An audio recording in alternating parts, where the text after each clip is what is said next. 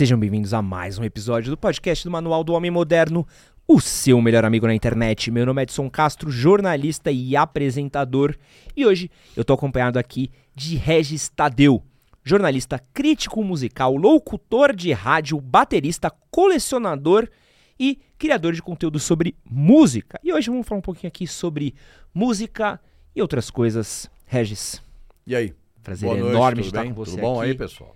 Prazer enorme de estar ao vivo com o Brasil. Brasil, como vocês sabem, já foi avisado, estamos voltando aos poucos a fazer transmissões aqui no nosso podcast ao vivo. Então fiquem de olho nas nossas redes sociais, fiquem de olho aqui no nosso perfil que a gente está sempre avisando quando, quando vamos estar ao vivo ou não. Mas acostumem-se porque está ficando cada vez mais frequente. Os recadinhos aqui de sempre para quem está chegando na nossa live, pedir para vocês deixarem o seu like que fortalece demais a firma, ajuda a gente a continuar chegando em mais pessoas, em mais ouvintes. E se estiver ouvindo esse programa daqui no seu formato em áudio, deixe sua avaliação no Spotify, deixe sua avaliação também em plataformas Apple, Google, onde você quiser e compartilhe esse grupo daqui com seus amigos, compartilhe com a galera que vai nos shows com você, que gosta de rock. Dá um salve aí nos seus brothers, porque ajuda bastante aqui o nosso conteúdo. Regis, começando o nosso papo, eu tava dando uma caçada e achei uma pesquisa super legal de um cara que é o Colin Morris, que ele fez um estudo com 15 mil canções, isso é um estudo de 2017, e aí ele fez uma análise, que é uma análise de compressibilidade das músicas. Então, de, comple- de complexidade de letras, Uhum. de complexidade de acordes e tudo mais. E aí, ele chegou num estudo que as músicas mais recentes tinham uma taxa de compressibilidade de 50%. Ou seja, você conseguiria cortar aí 50% da metade da música, que ela ainda continuaria a mesma sem ser alterada. O que acontece com o, o estado da criação musical nossa hoje em dia? Hoje você tem, a grosso modo, claro que são, vão sempre eh, existir exceções, mas você tem hoje a grande parte da criação musical voltada para as redes sociais. Você tem hoje, ah, já tem um certo tempo isso, em que artistas gravam os seus discos num formato sônico próprio para ser ouvido nas plataformas digitais, para se você para as pessoas ouvirem perdão, para as pessoas ouvirem nos seus fonezinhos intra-auriculares. É, as próprias canções hoje que são ah, ah, disseminadas nas redes sociais têm uma, uma, taxa, uma taxa de compressão muito alta justamente para facilitar a rapidez do envio. Então hoje, basicamente, você tem artistas e principalmente pseudo-artistas fazendo música de péssima qualidade para um público que não está nem aí se alguma coisa foi bem mixada ou não. Então você tem você tem uma pasteurização e essa pasteurização que ela acontece primordialmente na música pop do planeta, ela faz com que eh, o nível de exigência de, de- de complexidade das canções caia absurdamente. Você pode ver. Cara, vocês se ferraram, porque vocês me convidaram aqui, eu falo muito.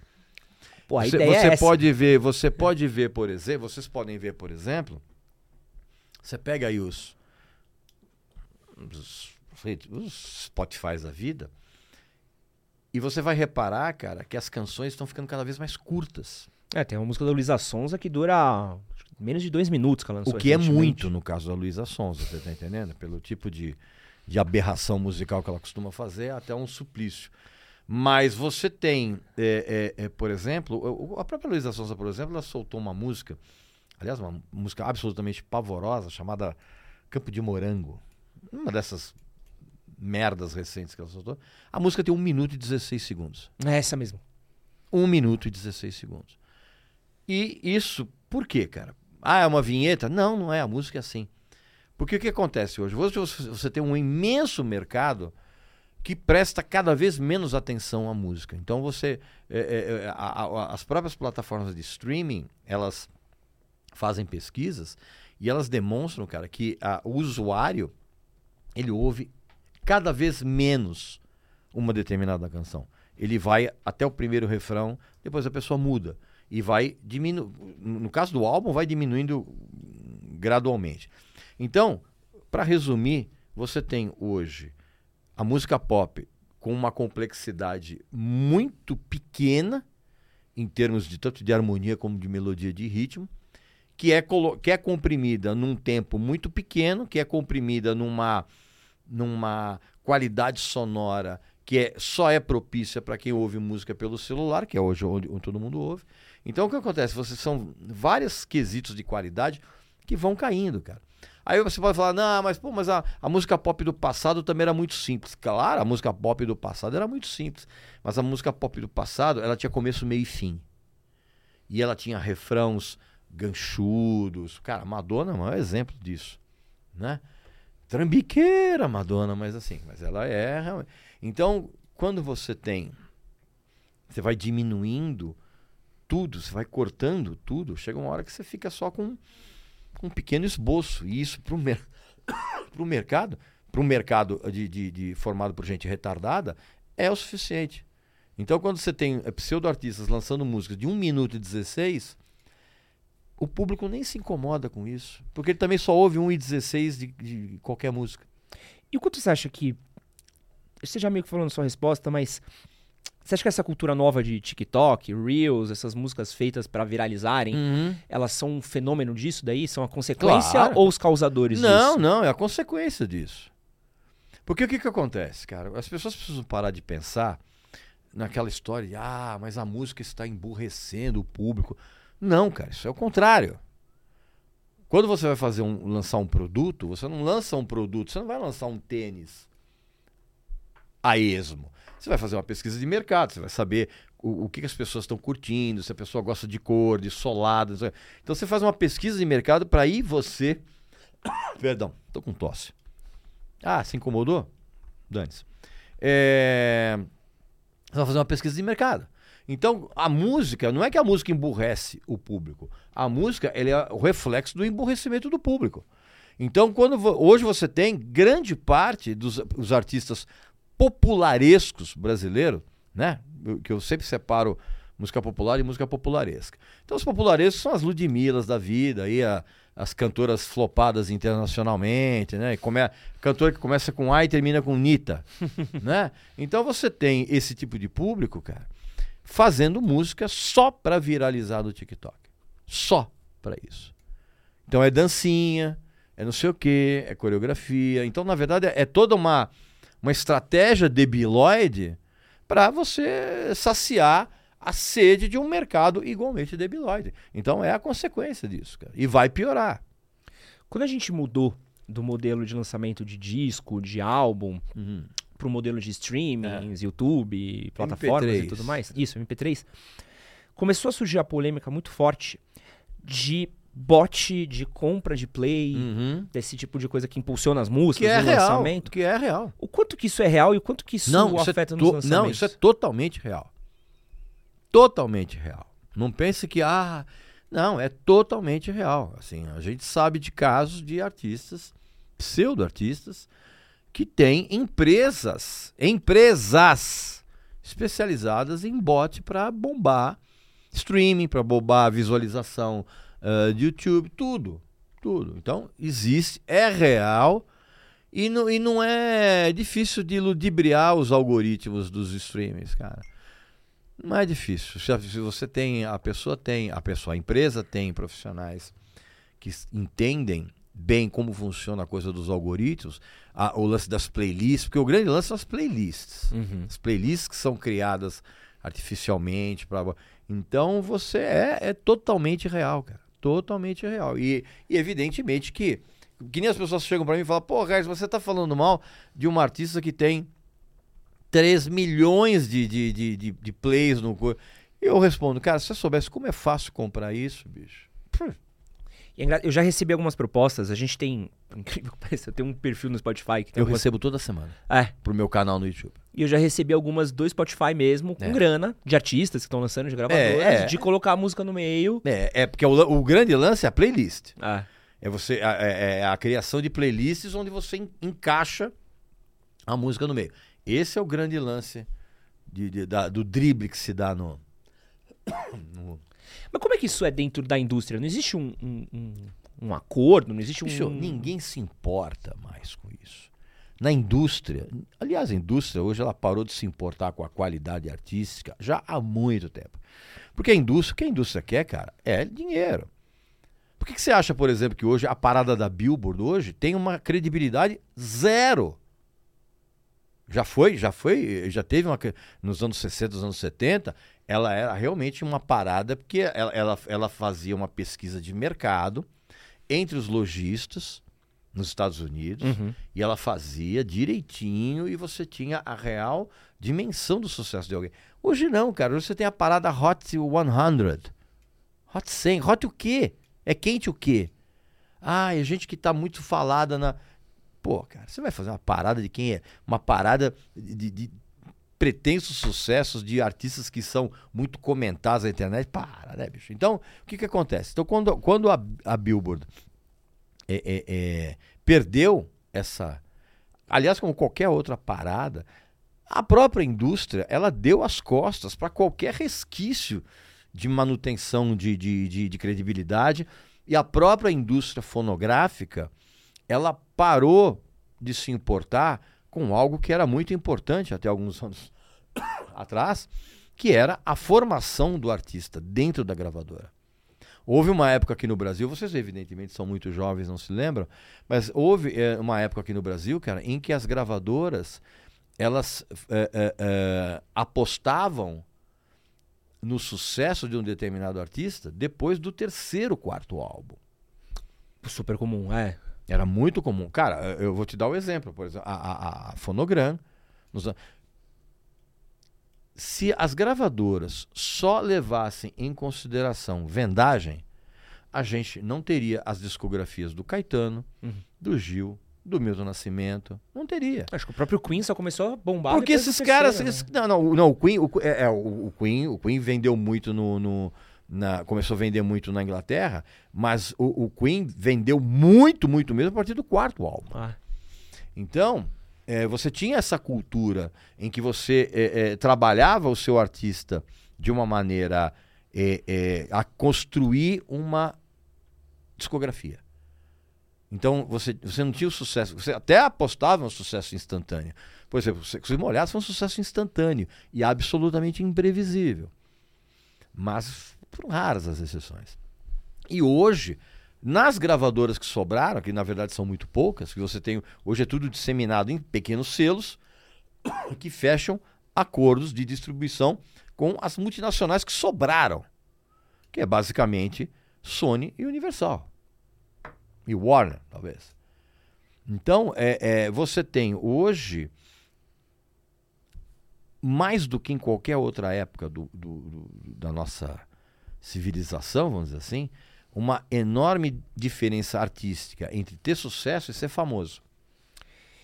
E você é um. Aproveitando que a gente tá falando de discografia, Hum. você é um colecionador, certo? Não, Você não tem mais coleção? não, não é isso. Pô, eu vejo os seus Não, vídeos, tem um monte de não, CD lá. Não, não, não, mas, mas é que tá. Mas por que, que eu, não, eu, não, eu, eu não concordo com o termo colecionador? Porque o colecionador é o cara que ele coleciona de tudo Tá. do seu alvo. Então, por exemplo, o cara que é colecionador do Roberto Carlos, o cara tem não só todos os discos do Roberto Carlos, ele tem todas as edições internacionais, tem o Roberto Carlos cantando em italiano, Roberto Carlos em espanhol, tem aquele primeiro disco do Roberto Carlos Louco por Você, que o Roberto ele manda quebrar quando ele cor. Então, é, é- esse é o colecionador. É o cara que tem tudo. Eu não, cara, eu não tenho disco ruim na minha casa. Eu não vou ter é, é, um disco uh, uh, que eu considere ruim só para ficar mostrando. Não, cara. Então eu não sou um colecionador. Eu sou um cara que. Você é um Gosta- curador. Eu sou um curador de mim mesmo. Né? Vamos dizer assim.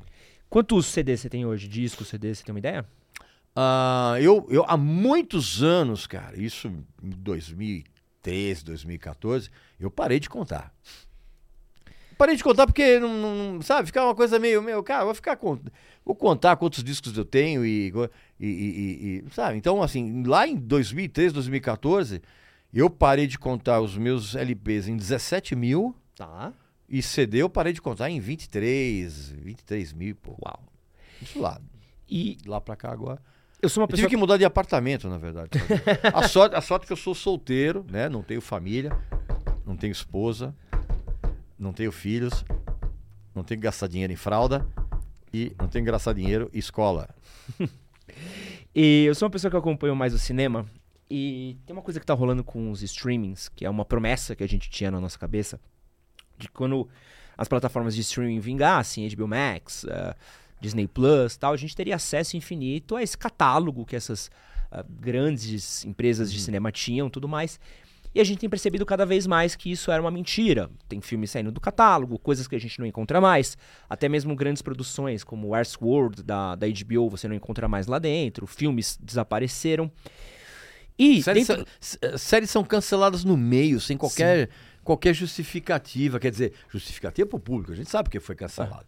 Mas é, é a falta de respeito com o consumidor. E é isso que eu ia perguntar dessa questão da música também, né? Porque tem muito CD, muito álbum, muita coisa que saiu que a gente nem sequer mais encontra e a gente não precisa nem ir muito longe. Coisas dos anos 2000, você já não encontra mais com tanta facilidade como alguns lançamentos da própria MTV. É difícil de encontrar. Você acha que o fim da mídia física foi um erro? Mas a mídia física não, não teve um fim. A mídia física, ela passou a ser consumida por um nicho muito pequeno. Mas ela está aí.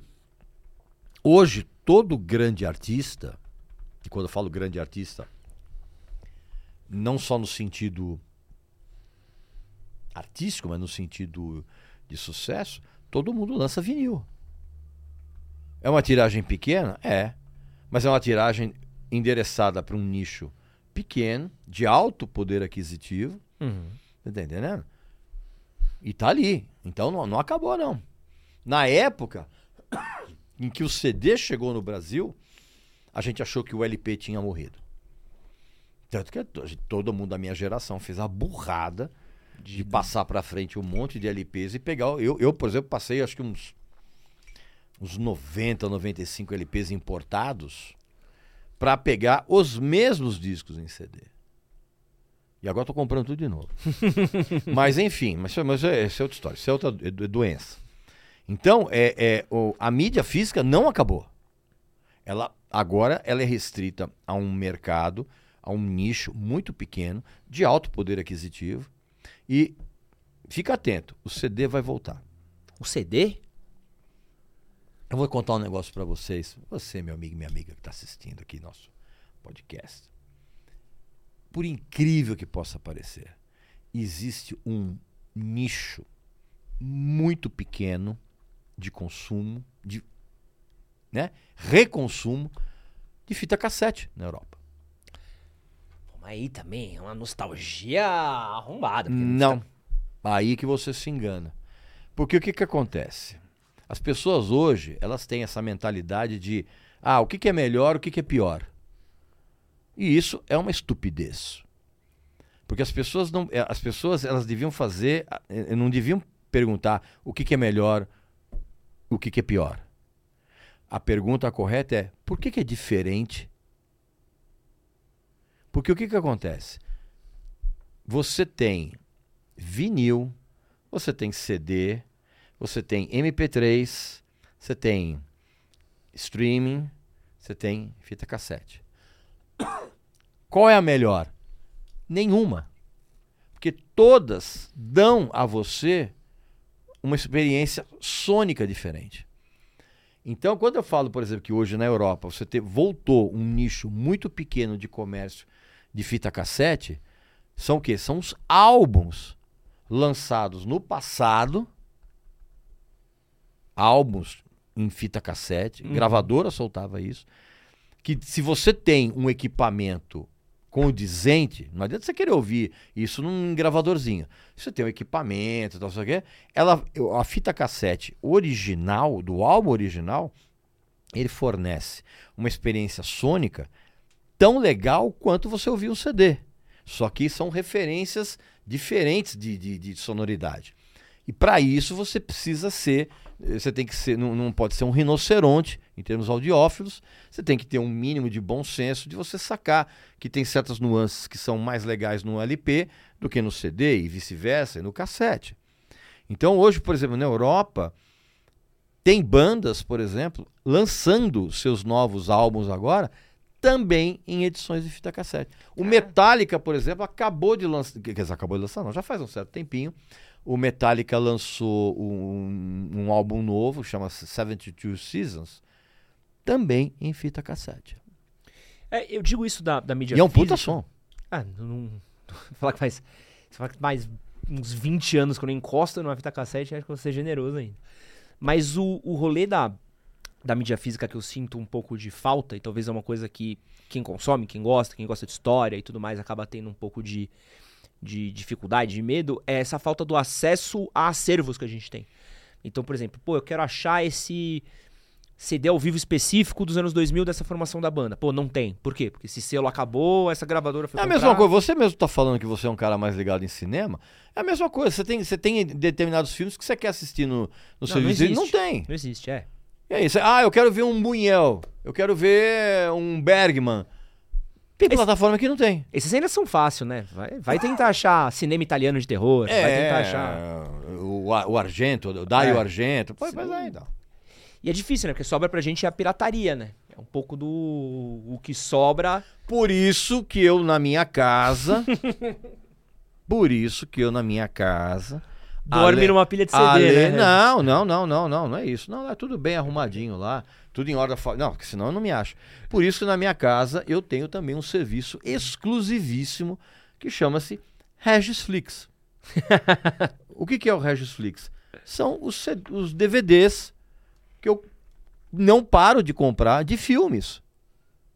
Ah, mas pô, você tá comprando. Ah, mas pra que que você tá comprando o Incrível Exército de Brancaleone no, no? Você não vai no stream? Vou, cara, vou no, no- posso, ir, no- posso ir no stream, mas eu quero assistir no- meu DVD, com as informações técnicas, com os extras. Pô, cara, outro dia. ah, outro dia, já faz um certo tempo também. Eu tô com mania de falar outro dia. Coisa de velho isso.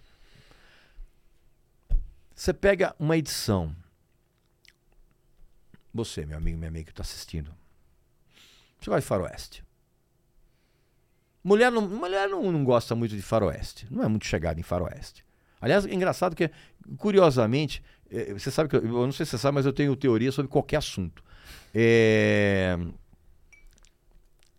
As mulheres não curtem tanto faroeste e ficção científica. Ficção científica eu, eu discordo. Mas acho que. Não, não curtem tanto. Você quer fazer um teste aqui agora? A gente faz aqui agora. Mas a Débora não gosta de nada.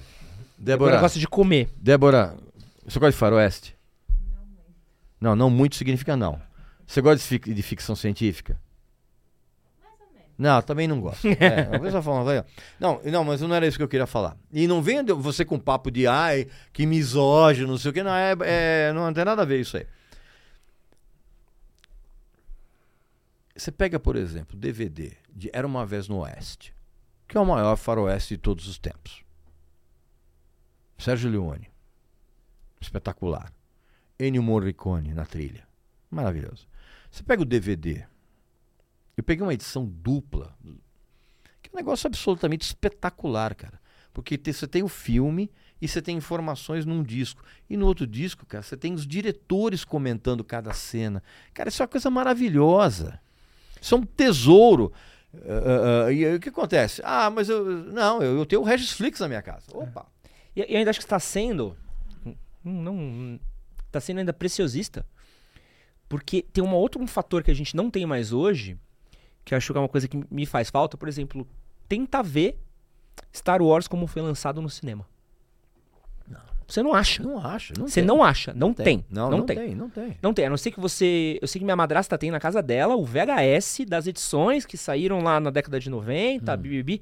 Graças a Deus é antes de 97, que é a Uhum. a, versão remasterizada. Tenta ver ET como foi lançado na Sim, época. não, você não também tem, não acha. Não tem, não tem. E aí, às vezes, por um. Por um... E óbvio, porra, foda-se. Não muda a vida de ninguém. Mas por um valor histórico e cultural, porra, é legal você ter a versão, pô, como foi lançada, como foi vista na época, pra você entender qual é o impacto cultural que tem aquilo. Contexto. É. Assim, hoje, hoje a gente tem, infelizmente, uma, uma, uma burrice tão generalizada, cara, que as pessoas não conseguem analisar absolutamente nada contextualizando a época em que aquilo foi criado. Quando você vê, por exemplo, gente, que, gente querendo reescrever livros porque, ah, mas esse termo é meio ofensivo, não sei o quê. Amigo, Mob Dick foi escrito desse jeito numa época e que você precisa entender que ele foi eh, escrito e contextualizar isso da época. Não adianta você querer apagar o passado agora. Não, cara, o passado está ali. E ele tem que estar tá acessível a quem quer realmente raciocinar em termos de, conte de contextualização. Agora, você vai pegar, por exemplo, o Star Wars, por exemplo, a pessoa fala, ah, mas VHS, não sei o que, babá. Cara, muitas vezes, cara, o VHS, aquele velho empoeirado VHS, é a única maneira de você assistir um determinado filme dentro daquele contexto que ele foi lançado, sem ser remasterizado, sem ser não sei o quê. Cara, outro dia eu assisti uma versão do Warrior Selvagem da Noite, que eles fizeram um trabalho de, de remasterização de som. Cara, a impressão que dá é que o filme foi lançado semana passada. É legal? É, cara, mas, mas peraí, bicho, mas e a percepção de como a gente tinha aquilo na época? Por que que, por que, que quando a gente é, é, é, viu uh, o, o, o, a, a, o, o, o Império Contra-Ataca, que para mim é o melhor episódio da saga, porque ficou todo mundo absolutamente boquiaberto no cinema. Então você não tem mais isso. Você vai explicar para um botocudo de, de 17 anos de idade que o cara fica sentado na frente do computador, é, é, é, é batendo punheta, a mãe vem e traz o quick de morango para ele, e ele lá teclando por que, que o Putin e o, o, o, tá errado em atacar a Ucrânia pelo. Pô, para, pelo amor de Deus. Desculpa, viu, gente? Soltei um palavrão aqui. Quero agradecer a todo mundo que está assistindo aqui o nosso podcast ao vivo. Quero agradecer a galera que está mandando suas mensagens e também o pessoal que mandou os superchats aqui, ó. Tem um do Igor É, Bazan. vamos soltar, ó, vamos tirar o escorpião do bolso aí, né? Querido Igor Bazan aqui, passando para falar que adora o trabalho do Regis. Tá Valeu. Tá pedindo para você fazer um aposto que você não sabe do Oasis. Quem sabe eu faço. Aí, ó, uma sugestão. Já fiz, é, quem sabe, eu já, eu já fiz vídeo a respeito do Oasis. Pode ser que eu faça um aposto que você não sabe. O Vou Vi pensar. O Victor Campos deu uma boa aqui, que é uma pauta que eu, eu separei aqui pra gente poder conversar também, né? Boa noite, senhor Regis Tadeu. Poderia, poderia opinar sobre por que a mídia musical valoriza mais o corpo e menos letras musicais lindas e profundas que fazem a gente pensar e refletir? Abraços e tudo de bom. E aí eu como separei é aqui. Como é o nome do, do caboclo aí? É o nosso queridíssimo Victor Campos. Victor Campos, tá. Eu tenho. Até eu separei um trechinho aqui, que é um. É uma música que eu gosto muito. É uma música que eu. Foi um dos primeiros CDs que eu tive. O primeiro VHS, o primeiro. Ai, ai, ai, ai, Foi a primeira fita que eu tive. Ah. Que é uma letra do Skank, que eu gosto muito. Ah. Que é assim, ó. Coveiros gemem tristes ais e realejos ancestrais juram que eu não deveria mais te querer. Os sinos e os clarins rachados, os umbanos tão desafinados, querem eu sei, mas é pecado eu te perder. Eu lembro quando eu li isso a primeira vez, eu ouvi a música cantando, a música é tanto. O refrão é fácil e tal. Mas eu lembro que eu ouvi assim, coveiros gemens tristes ais e realejos ancestrais. Eu lembro que quando eu era, eu era muito novinho, eu tinha, sei lá, 10 anos de idade, 11 anos de idade, de pegar o dicionário para ver, tipo, o que, que é realejo? Por que, que coveiros gemem tristes ais? O que, que é o coveiro? Eu lembro de conversar com minha mãe, minha mãe é professora, uhum. para eu tentar entender é, o clarinho, não sei o que, que é um clarinho, o que, que é um clarinho uhum. é, é, rachado. Isso foi uma experiência tão gostosa para mim, porque foi a primeira vez que eu peguei uma música e eu olhei e falei assim: não, eu queria entender o que, que é isso, porque eu não entendi. Você, você quer decifrar. O que aconteceu com. Porque. Acabou? Porque tem, tem gente que canta bem, tem eu espaço para isso. Eu sei que você vai perguntar. Não, eu sei que você vai perguntar e eu vou te responder. Por que, que isso hoje não é mais atraente? Por que, que isso hoje não tem mais praticamente na música brasileira? E aí a gente volta naquilo que eu estou te falando. A música hoje, ela é um produto que é embalado para ser consumido por um mercado débil mental. Hoje, quem a grande maioria das pessoas que nós temos hoje no Brasil, e eu não estou falando só de adolescente, eu estou falando de gente adulta, que eu não canso de falar isso. Desculpa, viu, meu amigo? Vou ter que falar hum. isso de novo. A gente tem adultos pelo menos duas gerações completamente infantilizadas. E essa infantilização passa pela total falta de cognição. As pessoas leem, mas não entendem o que estão lendo. Então, hoje, essa letra do, do, do Skank, por exemplo, é a mesma coisa que você, se, se você soltar essa letra hoje, é a, me- é a mesma coisa que você. Como se o Skank estivesse cantando em egípcio pro público. Porque o público absolutamente não iria prestar atenção em algo que ele.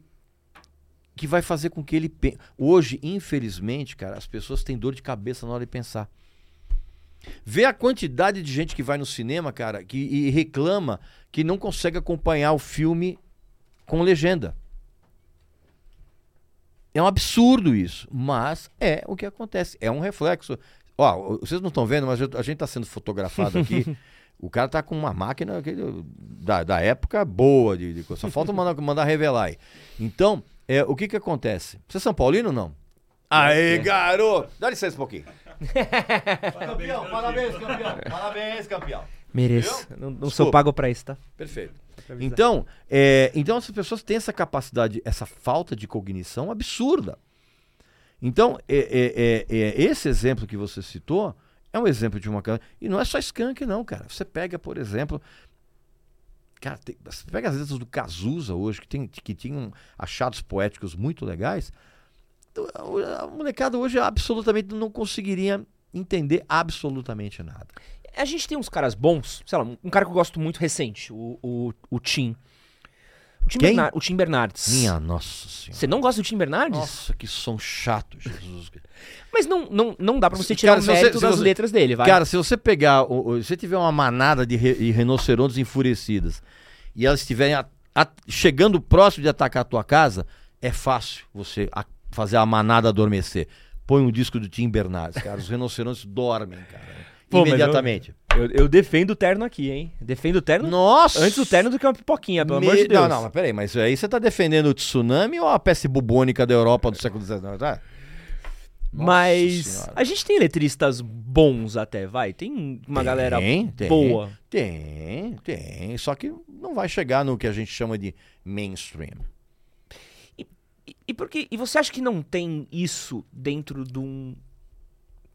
É porque é muito subjetivo, de um sertanejo. Não. De um. Não. Não, porque o- até o próprio termo sertanejo já é um absurdo, né, meu? Porque esses caras de sertanejo não tem absolutamente nada, né, bicho? O- essas duplas sertanejas que fica com nojinho quando uh, suja a bota de barro, ou como eu costumo dizer, o pessoal que só, só chega perto do cavalo quando anda no carrossel, isso de sertanejo não tem absolutamente nada. Isso, são, na verdade, são os playboys que moram em grandes capitais, lá em Goiânia, lá que esses caras, a conexão com o sertanejo é zero.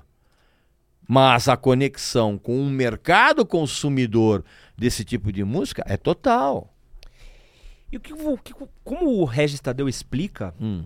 essa ascensão do sertanejo? Porque durante muitos anos, o sertanejo sempre foi muito grande, nos anos 90 era forte, nos anos 2000 também, mas ele era uma coisa que ele era meio excluído da mídia, né? Os próprios Não, canais. não, imagina. Você tá Ah, louco? Globo demorou muito pra abrir Não, mas, sertanejo. não, imagina, não, cara. No, no final dos anos 80, a, a mídia já tava de joelhos para Leandro e Leonardo, João Paulo e Daniel, Chitãozinho e Chororó. Na virada dos anos 80 para os anos 90, já tava todo mundo de joelhos para isso. Foi, a, a- foi a- de uma certa forma, uma ascensão. Mas isso se explica por quê, cara? Porque aí a gente volta de novo para o mercado consumidor. O mercado consumidor de música sertaneja migrou das cidades pequenas onde eles moravam para as capitais. Houve uma mudança muito grande. Então, esse público que antes era, era consumia a música sertaneja de raiz, que a gente chama, quando ele mudou para a cidade, ele, ele automaticamente ele passou a ter outras referências cosmos- cosmopolitas, muito mais muito maiores, muito mais multidimensionais do que ele vivia no interior. E isso se refletiu na música. Tanto que, inclusive, se você pega, por exemplo, os primeiros, os primeiríssimos discos do Chitãozinho Chororó, que eram realmente de música caipira, de música sertaneja verdadeira, esses discos sofrem uma transformação na virada dos anos 80 para os anos 90, porque com essa cosmopolitização do sertanejo, entraram as bandas de apoio. Então, música sertaneja passou a ter guitarra elétrica, contrabaixo, bateria, você tá entendendo? Uhum. Quer dizer, ficou uma coisa muito mais cosmopolita. Então, é, é, essa ascensão, ela aconteceu exatamente na virada do- do- dos anos no- 80 para os anos 90, cara. Mas o- comparar o que era nos anos 90 com hoje, Não, não, hoje mas é um então, absurdo, então, né? então, mas aí que tá. Aí que é o- esse é o problema da comparação. Porque quando você compara, você é, esquece a contextualização da coisa. Uhum, uhum. Hoje, por e- se você pegar, por exemplo, a- as duplas que faziam música sertaneja nos anos 90, que ainda guardavam ah, ah, elementos de harmonia, de melodia e ritmo em relação à música sertaneja raiz. Se você pegar esse pessoal e você comparar com, esse, com essas duplas picaretas que, que, que a gente tem hoje, cara, todo mundo, todo mundo daquela dos anos 90 parece Pena Branca e Chavantinho, perto desses, desses picaretas que tem hoje, que, que, que não fazem música sertaneja, isso é outra coisa, é uma música popularesca. É, porque o. Eu lembro. Anos 90 eu já lembro já. Anos 90, 2000. Você ainda tinha na música, você tinha ainda bandas de rock, você ainda tinha é, MPB, você ainda tinha coisas que eram grandes expoentes, paradas de sucesso e tudo mais. Obrigado, Pagode, obrigado, axé. Hoje, parece que o sertanejo é 90% e sobra-se ali o espaço. Mas, mas qual é a consequência? Isso é consequência. Isso é consequência de um mercado. Porque hoje você tem essa, essa espécie de monocultura popularesca que engloba esse, se- esse sertanejo de araque que a gente tem hoje, que engloba aquele funk carioca que era absolutamente ridículo e que agora se transmutou em pop e se transmutou em trap. Né? Então você tem todas esses, esses, eh, esses, esses- essas submúsicas, vamos dizer assim, que na verdade refletem o mercado. Então você tem a forma, quando você tem um mercado burro, o que é que vai ser oferecido? Música burra. Então, não- enquanto você não tiver. Isso é, é, obviamente é um pensamento completamente utópico, mas enquanto você não tiver uma revolução cultural no Brasil, que é algo que não vai acontecer pelo andar da carruagem que a gente está tendo, que a gente tem uma desvalorização do ensino, a gente tem hoje hoje hoje o brasileiro ele é orgulhoso de ser burro. Cara, você abre as redes sociais hoje, você vê gente orgulhosa demonstrando a sua ignorância. Como é que você vai, como é que você vai melhorar um país sem você fazer uma revolução cultural? Como é que você vai fazer uma revolução cultural se tem a grande maioria das pessoas se orgulha da burrice? Mas uma coisa que eu queria entender Hum, é assim: eu entendo todo o argumento, a base eu entendo. ok. Mas a gente tem outros Que já tá bom, gêneros. né? É, é, a gente tem outros gêneros, por exemplo, você tem o, o funk, você tem o, o, sei lá, O funk nem pagode. existe, Cara, o, o funk nem existe mais. E não tô falando nem do funk James Brown, Gerson King. Não, o, o funk, quando ele surgiu, ele hoje, ele se transmutou no pop popularesco. É, não, o que eu ia te perguntar é por, por que que essa figura sertaneja foi a escolhida pra ser esse- essa monocultura, assim? Por, por que que bem isso? Porque você tem um Brasil de dimensão intercontinental. E você tem dentro do Brasil vários países diferentes. E você tem um mercado que tem alguma conexão ainda com o campo. Às vezes não o próprio mercado, mas assim, os pais ainda têm esse. Então isso fica meio que fica meio que embutido ali no, no DNA. Então por isso que hoje a música sertaneja hoje, que nada mais é do que uma música pop travestida de elementos retirados da música sertaneja, que nem as harmonias de duas vozes, né? Não no caso do Bruno e Marrone, por exemplo, que o Bruno e Marrone é a única dupla onde só um canta e o outro fica mexendo o lábio, né? E aí já é um, um- é um raríssimo caso de dupla onde só um canta. E- e- então o que acontece? Você tem hoje gente fazendo música popularesca. Cara, você vai falar que Jorge Mateus tem alguma coisa a ver com o campo? Ou tem alguma coisa a ver com o interior de qualquer estado? Não, cara. É música pop, rasteira, da pior qualidade, completamente desafinada. Cara, você assistiu o show do Jorge Matheus ao vivo, é algo similar a você colocar lascas de bambu embaixo da unha. Eu sinto, eu- você ter uma ideia. É. Não, eu, eu, eu, eu, na época que eu trabalhava no Yahoo, e, e- e até antes da pandemia, eu tinha um quadro lá que era o, o Show e Fria, que eu ia assistir shows e eu recomendava alguns shows e, obviamente, descia a lenha no outro. Cara, Jorge Matheus é uma experiência aterradora. Eu, eu fui uma vez assistir um show do Jorge Matheus, cara, pra você ter uma ideia, pra eu ter um alívio nos meus ouvidos, eu despejei piche quente. que é pra ter um alívio. né? Mas enfim, isso é outra história. E não é só Jorge Matheus, não, um monte de dupla assim, ó, absolutamente horrorosa. Mas esses caras, bicho, esses caras não fazem música sertaneja. Nada. Eles têm alguns elementos aqui, em termos de harmonia, de voz, mas nada mais isso do que a música pop popularesca. Um beijo pra minha, minha namorada Letícia, que é a maior fã de Jorge Matheus que eu conheço. Que ela Letícia, não ouça esse episódio daqui. Letícia, eu vou, Letícia, eu vou dizer uma coisa pra você, Letícia. Eu não te conheço. Calma, não xinga a Eu Letícia. não, eu? Não xinga a Letícia. Não, né? não vou xingar a Ah, Letícia. tá. ô. Letícia, eu não te conheço, né? Já sei que você tá numa roubada por namorar com ele, que já é, um- já é uma roubada muito grande.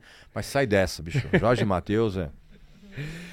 É, Tem uma notícia que eu li aqui que eu achei bem interessante, que um texto seu acabou virando pergunta de interpretação de texto num livro de material didático é, de é, português. Eu achei, eu achei maravilhoso Pô, isso, cara. muito legal. Me senti muito orgulhoso disso, cara. Muito legal mesmo. E é um texto seu super polêmico, que é o texto de que todo fã é um idiota, certo? Não, isso é mesmo. Sem exceção. E aí eu quero saber, por É. que, que todo fã é um idiota, Regis? Todo fã, sem exceção, é um idiota. Por quê? O fã é aquele ser praticamente unicelular em termos de inteligência, em que ele consome tudo do seu ídolo sem questionar, sem encontrar nenhuma falha, eh, com um nível de idolatria que é uma babação de ovo completamente retardada, porque fã vem de fanático. Uhum. Então, o fã, ele é isso. Ele questiona tudo. Do, aliás, ele não questiona nada do seu ídolo. Ele recebe o seu ídolo. ah, ah, ah, o ídolo gospe, ele abre a boca para receber o cuspe do seu ídolo. Sempre, e ainda sai comemorando. Esse sim é um idiota. Por quê? Esse é o fã. Agora, se você se acha fã de alguém, mas você reconhece que o teu, o teu ídolo pisou na bola, gravou uma música que não é tão legal, fez um show que não é tão bacana, você não é um fã. Você é um cara admirador, que você gosta do trabalho da pessoa. Agora, o fã, o fã não, cara. Ele fã, ele aceita qualquer coisa do seu ídolo. O fã, ele, ele, ele, é- ele é capaz de acampar na porta de um show quatro meses antes do show acampar, do, do show acontecer. Olha o que acontece no, no- no- na- na- nas casas de shows aí. Não, com a Taylor Swift. tá Você tá louco? entendendo? E o trabalho das. Outro dia eu falei isso num, num- num- numa entrevista, as pessoas ficaram espantadas. Por exemplo, o trabalho da Taylor Swift é legal. Não, a Taylor Swift é- É legal. O que estraga são as fãs. Que são todas idiotas, sem exceção. Um abraço pra minha irmã, que é a maior fã da Taylor Swift. Como é o nome da sua irmã? Giovana. Giovana! Quando você ouvir as músicas da Taylor Swift, procura não babar. Procura não ficar desesperada. Procura não ter hormônios em ebulição. Ouça a canção com calma, com tranquilidade, sem gritos histéricos. Mas isso se tornou também uma parte da própria estratégia da indústria, né? Porque eu vejo a própria Taylor, Anitta, a Luiz, nossa, a Luísa Sonza fez muito isso agora no, no último álbum. Essa parte dessa manutenção da fanbase acaba sendo mais importante do que o próprio lançamento em si. É quase como o que a Marvel faz com os filmes dela, tipo, os fãs já vão comprar qualquer coisa, independente de ser bom ou ruim. Então, vamos alimentar os fãs em vez de ter que. Porque tra- fazer uma coisa boa é difícil. Mas manter o fã ativo talvez seja menos difícil do que compor algo bom. Ainda mais quando o fã não tem capacidade de raciocínio. Muito menos de perceber quando ele é completamente manipulado. Por que, que é interessante manter todo mundo burro? Porque gente burra não questiona. Então, qualquer coisa que você faça, que você ordene, que vai ser recebido com, com, com, com, com gratidão.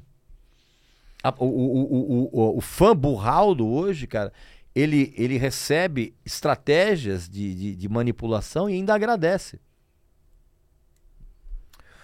O Humberto Eco, ele tem uma frase que eu gosto bastante, que é nem todas as verdades são para todos os ouvidos. Concordo. E acho que é uma frase muito forte. E a gente teve agora o festival The Town, Uhum. e teve uma cena que acabou virando meme, acabou virando piada, que foi a Marina Senna ali fazendo homenagem a Gal. Você está sendo. Ali Tô- na- a- a- se, você, se você considera uma homenagem você assassinar canções, E aí, Hum. críticas tal qual a do Regis foram proferidas pra Marina Senna. sim. E a Marina Senna veio pras redes sociais, veio criticar, e aí a própria Luísa Sonza também. É, a galera, os músicos, eles desaprenderam a ser criticados? Primeiro que essa turma não é músico. Começa daí. Você vê a Luísa Sonza tocando violão, tocando guitarra, é um negócio. Cara, se você pegar um violão e der pra um chimpanzé, o cara parece um Jorge Satriani. Então, o que que acontece? Esses pseudo-artistas, eles se cercaram de bolhas de adulação tão grotescas que eles inconscientemente projetam essas bolhas de, adu- de, de adu- de adulação para os fãs. Que realmente fazem parte de uma bolha de adulação.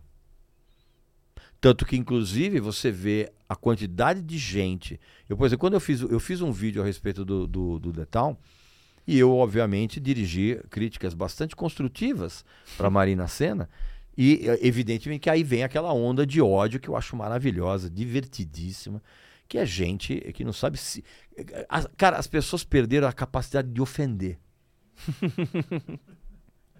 Não, é, é impressionante porque assim, eu, eu, eu- desde que eu comecei a, a- a- minha, minha carreira no jornalismo, eu sempre tive essa coisa crítica, mesmo quando eu ainda não era, não estava no jornalismo, e, e as pessoas que que conviveram e convivem comigo sabem muito bem.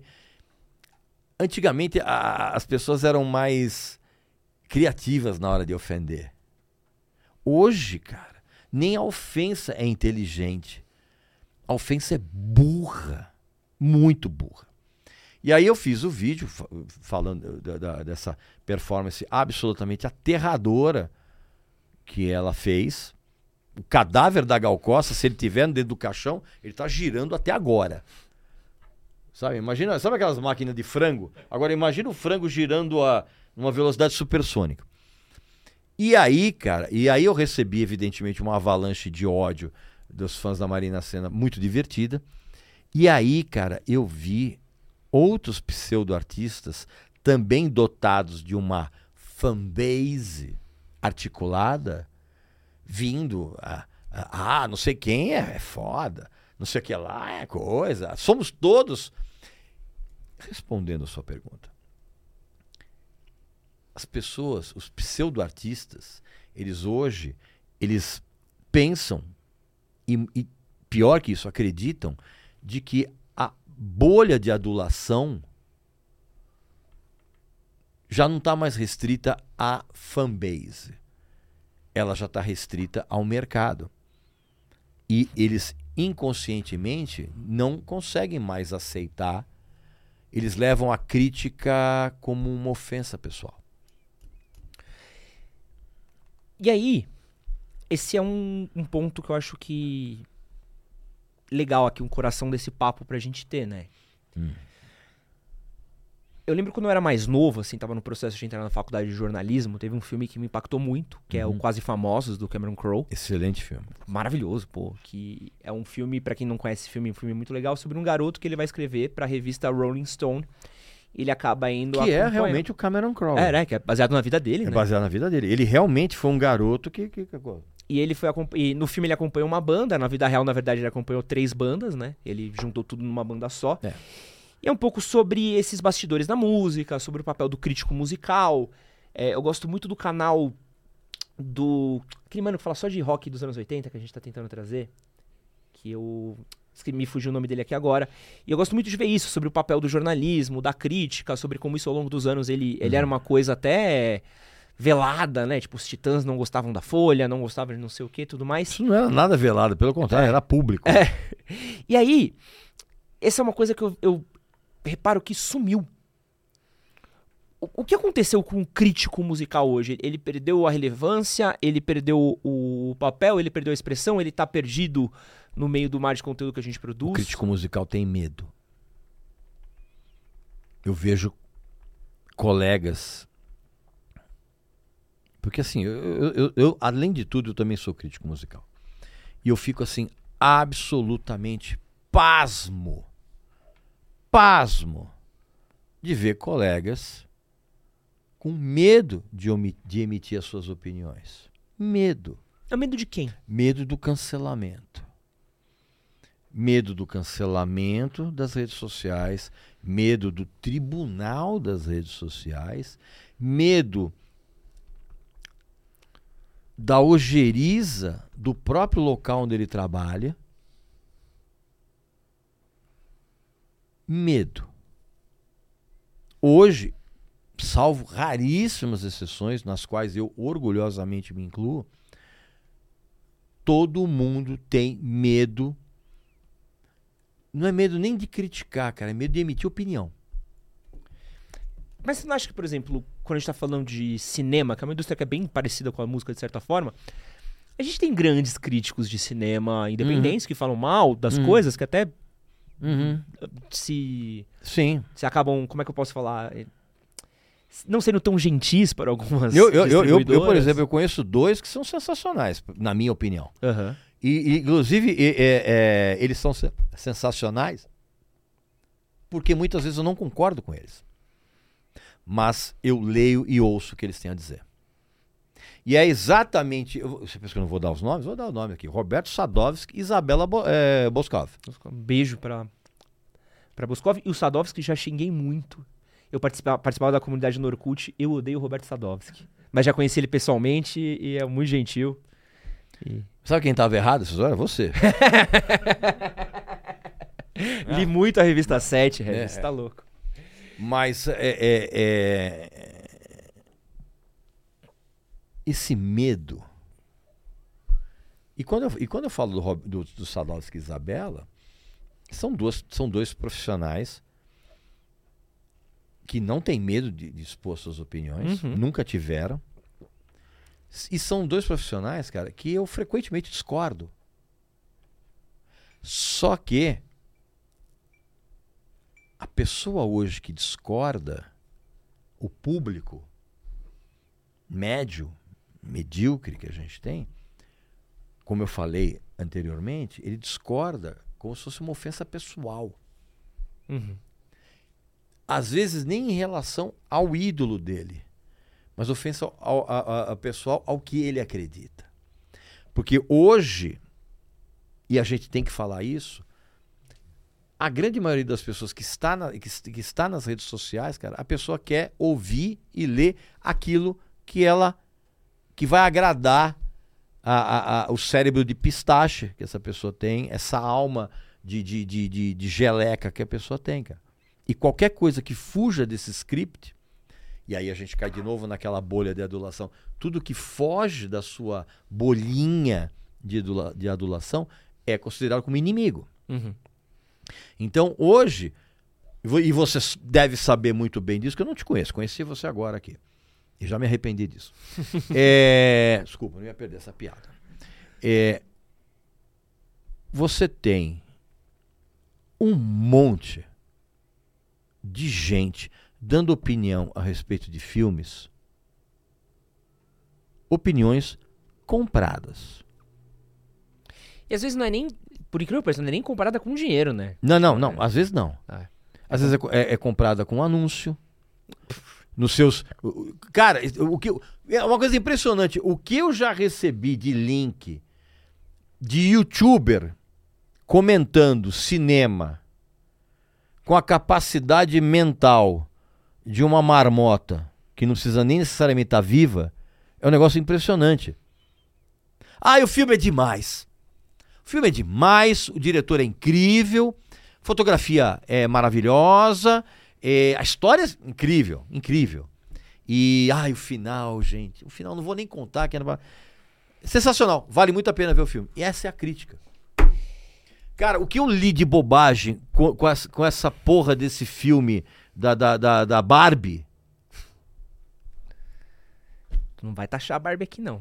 Que a gente que todo mundo se vestiu rosa aqui nesse estúdio. Olha, eu lamento. todo mundo se vestiu de rosa. Eu quero depois o telefone dos pais de vocês, que eu tenho, que eu tenho uma conversa com eles. Porque se vocês fizeram isso, é provavelmente falta de surra na infância. É... As pessoas têm medo, cara. Sim. Mas sabe o que é o pior? Você falou de comprado. Eu já Nossa. fui em, em cabine e já ouvi, tipo, o cara virar pra mim e falar assim: Nossa, não sei como você tem coragem de falar mal do filme. Eu falei, não, porque eu não gostei. Mas você não tem medo que não te chamem de novo? Irmão, aí eu Medo, vejo no medo, cinema, eu vejo no medo, cinema, eu vejo então, no medo, medo, medo, medo, medo, medo, São todo tipo de medo. É a mesma coisa, por exemplo, o cara que vai no show, cara. O cara, o show é uma merda. E o cara, o, o- o cara fala que o show é espetacular. Ah, é? Mas você achou espetacular mesmo? Não, não, eu achei ruim, mas, pô, cara, ganhei ingresso de graça, né? Pô, e se eu falar mal, a produtora não vai me convidar de novo. Sabe onde tem muito isso? Que é no meio do heavy metal. É mesmo? É, é, bicho. O cara, o cara ele faz o credenciamento, o cara tem um blogzinho. Aí vem, ó, vem o Iron Maiden aqui pro Brasil. O cara tem um blogzinho, o cara, fala, o cara tem um blogzinho dele que- que é lido por 30 pessoas, o cara quer credencial. É, puta, vai falar o que for pra ir pro show. Qualquer coisa, bicho. Olha aqui um superchat da galera. Tem um queridíssimo aqui. Pô, tem dois aqui. Tem um que vai agradar muito o Léo e um que eu vou ler antes pra deixar o Léo no suspense.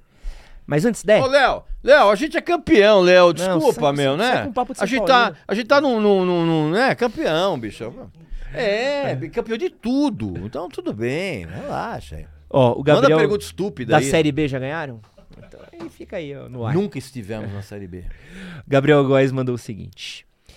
Regis, poderia opinar porque hoje não surgem grandes bandas de rock, grandiosas e talentosas como eram, como antes, quando surgia Beatles, Zeppelin, etc. Como é que é o nome do caboclo aí? Ele é o queridíssimo Gabriel Góes. Ô, Gabriel, você tá completamente equivocado e você não tá raciocinando direito. Primeiro, bandas de rock boas surgem semanalmente. Você que é preguiçoso, que não procura saber. E grandes bandas do passado nunca mais vão aparecer. Porque hoje o mercado ele tá, ele tá tão saturado de, de artistas que hoje você não tem tempo mais da banda construir uma discografia longa. Não tem um, um- um- um projeto de carreira. As pessoas têm projeto de fama. Então não adianta você querer, ah, quando será que vai aparecer o novo Beatles, os novos, os novos Rolling Stones, os novos Led Zeppelin, os novos. Cara, não vai aparecer nunca mais. Até porque, antigamente, essas grandes bandas, elas mantinham uma distância do público. Uhum. E aí todo mundo ficava com uma certa aura de, de, de inacessibilidade do seu fã. Hoje não, cara. Hoje a- a- a- o, o- o- o- o ídolo dessa manada de gente eh, abobalhada vai na televisão, teoricamente para cantar, e faz manifesto porque a pessoa foi traída. É, a pessoa expõe a vida dela nas redes sociais, cara. Então tudo é muito aberto. Como é que você vai, ah, você vai manter uma coisa inacessível se você tem lá o teu ídolo mostrando que ele acabou de comer e vai dar uma cagada agora? Tem um- Desculpa, perdão. Tem uma história que eu vi uma vez, Regis. Eu queria saber se você concorda, discorda. É. Não, não concordo. Independente do que for. Me disseram uma vez que, por exemplo, toda vez que ia uma, uma banda de rock ia pro estúdio, Hum. ele acabava sendo muito custoso pro estúdio. Então, por exemplo, Beatles. Tem aquele documentário maravilhoso que foi pro Disney Plus. Que é espetacular. Get Pô, Back. aquilo ali é Get maravilhoso. Aquilo ali é um. É, é É. um. Pra quem tem ansiedade, aquilo ali é um tiro no peito, assim. Você Você sabe que eu, a ficar... eu, eu- assisti esse documentário de ponta a ponta, às 8 horas. Pô, é maravilhoso. De ponta a ponta, às 8 horas. Fiquei E 8 aí- horas lá. E você vê o o- a loucura que era a produção de um CD, com ego, com Não, não tinha grana, CD com vem. É, com, de um álbum, né? É. É, e vem, vai, vem, testa isso, testa aquilo, testa mil Não, coisas. não, não, não, mas ali os. Beatles eram exceção. E aí Não, não, tem- tinha, não tinha esse tempo livre. É. Sim, mas acho que o documentário ele mostra, né? O, o, o pouco do caos que era, o, o custoso que era. Não, tudo bem, mas assim, mas a EMI bancava isso porque eram os Beatles. Sim, sim. Você já vai entender onde eu quero chegar. Tá, vamos lá. É, tem outro documentário que eu gosto muito, que é o documentário da produção do Sam Anger, do Metallica. Sim, Some Kind of Netflix. Monster. Puta. Excelente. Puta documentário também, desesperador. Uhum. Você vai vendo a produção, você vai ficando desesperado, você acha que nunca vai sair. E aí o que eu ouvi era que toda vez que uma banda entrava era algo muito custoso, Uhum. era difícil. Ah, eu quero. Pô, o próprio Pink Floyd entrava no estúdio, eu quero um arpista, quero alguém que faça isso, quero alguém que faça aquilo, quero ir trocar é, no. No Pompidou, com o eco tudo mais. E quando você bota um sertanejo, por exemplo, é uma base de guitarra, é uma bateria, é mais simples, é básico, é. E pros estúdios é muito mais barato você investir num artista base, vários artistas básicos, popularescos, do Hum. que numa banda de rock que você tem que testar e pode ser um, um Não, fracasso. não, não, isso que você tá falando não tem absolutamente nada a ver. Você acha que não entra na Não, equação? nada a ver. Aliás, é uma, uma comparação absolutamente esdrúxula da sua parte. Não ia perder essa, né? Por quê, cara? Porque você está citando nomes do, do, do, do rock. De certa forma, eu estou vingando vocês, né? Eu tô, tô sabendo. É, é, é, é, você está citando bandas, cara, que tinham uma independência artística e uma verba para gravar o disco absurdo. Pink Floyd, cara. Porque a grande maioria das bandas de rock já entra no estúdio com o taxímetro Rodando. rodando. As bandas sertanejas acontece a mesma coisa. Mas não é mais simples Não, não tem, não. Muito pelo contrário. É muito mais simples você botar uma banda de rock pra gravar um disco de estúdio do que você botar um sertanejo. É mesmo? Claro, porra. Sertanejo, você tem. A pré-produção é igual a banda de rock. Tô falando banda sertaneja profissa. Você tem uma pré- uma pré-produção igual a uma banda de rock. Você tem praticamente os mesmos instrumentos. Tudo depende da tua, do quão, quão pronto você entra para o estúdio. Por isso que a pré-produção é fundamental. Uhum. Depende do quão pronto você entra do estúdio e quem está produzindo.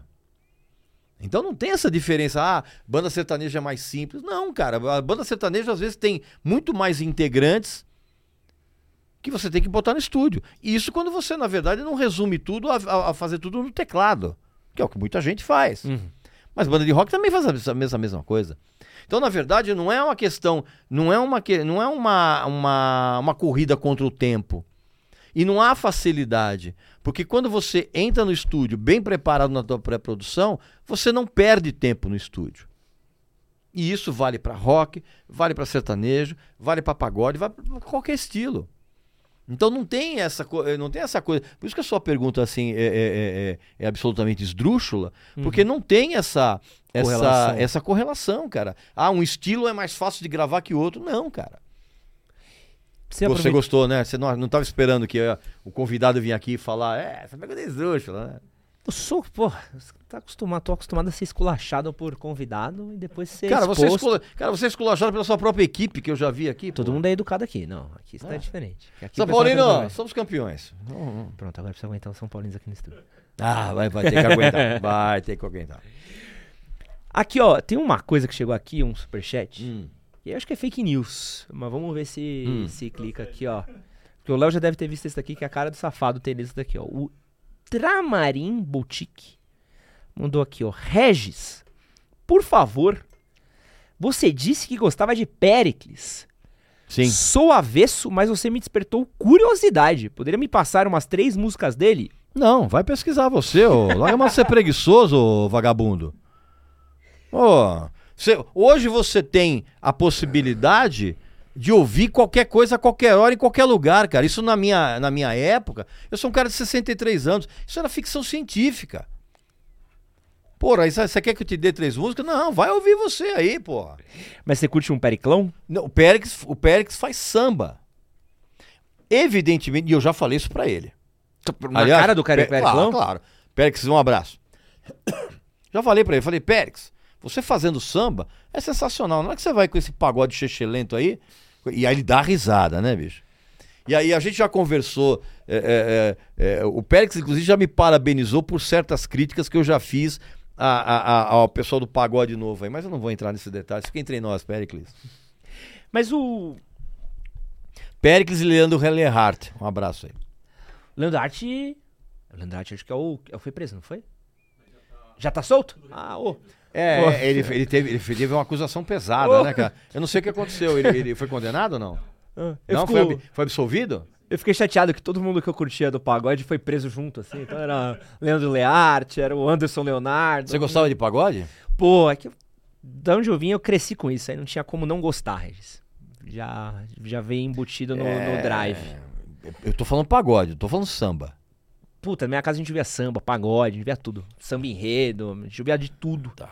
Gosto de pagode, inclusive, não tenho, não tenho tanta, tanta ojeriza Uhum. como. Mas o que, que você acha que dentro do, do pagode, assim, um, um TH, um Thiaguinho, Minha Nossa Senhora de Deus, cara.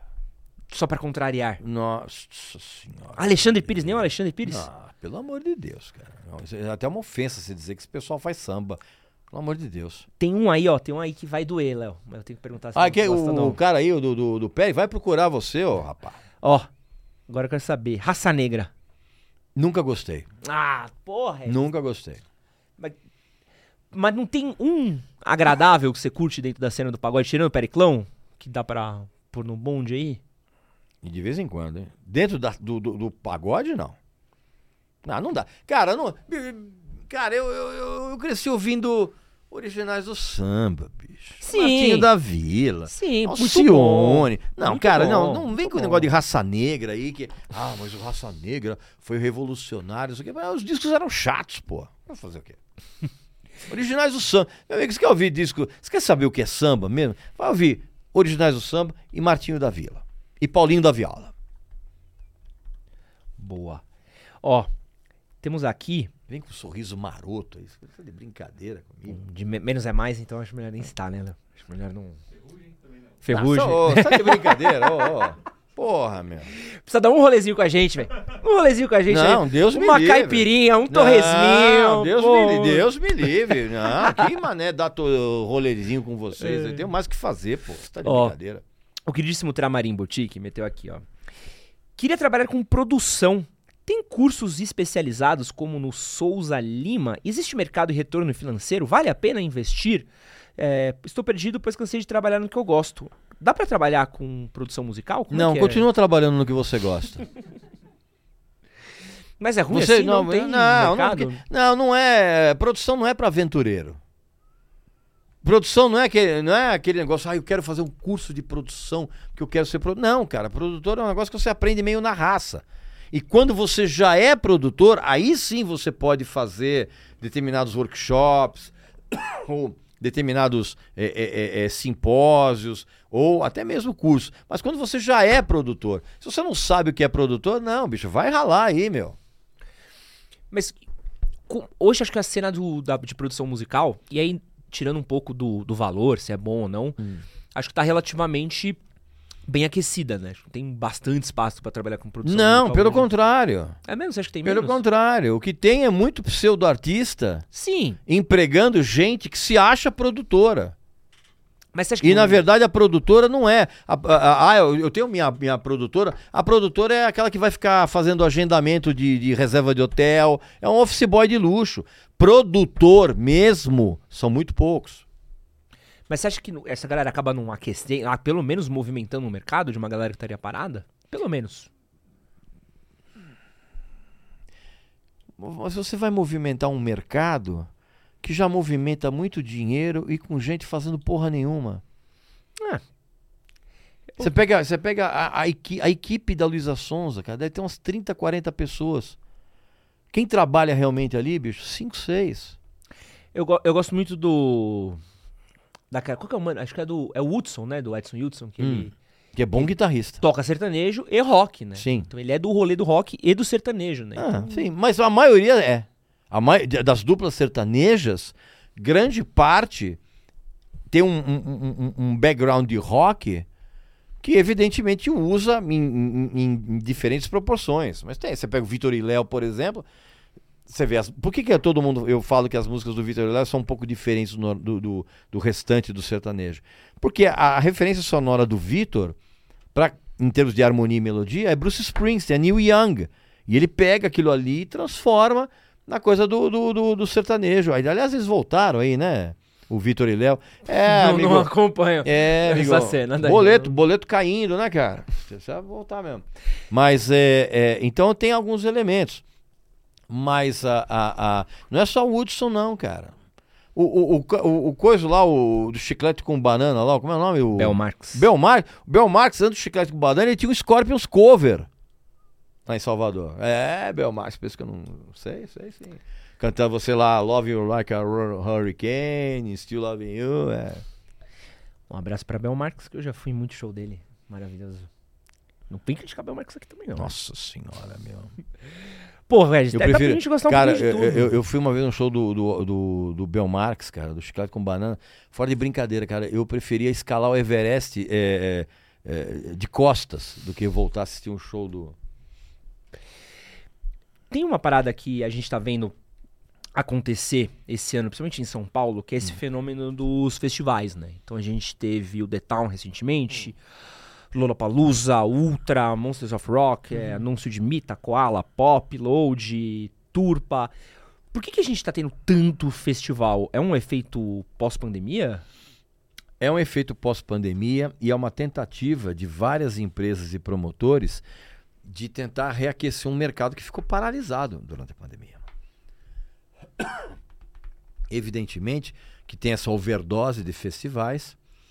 Alguns vão ficar, outros vão desaparecer. É normal isso. Mas é business.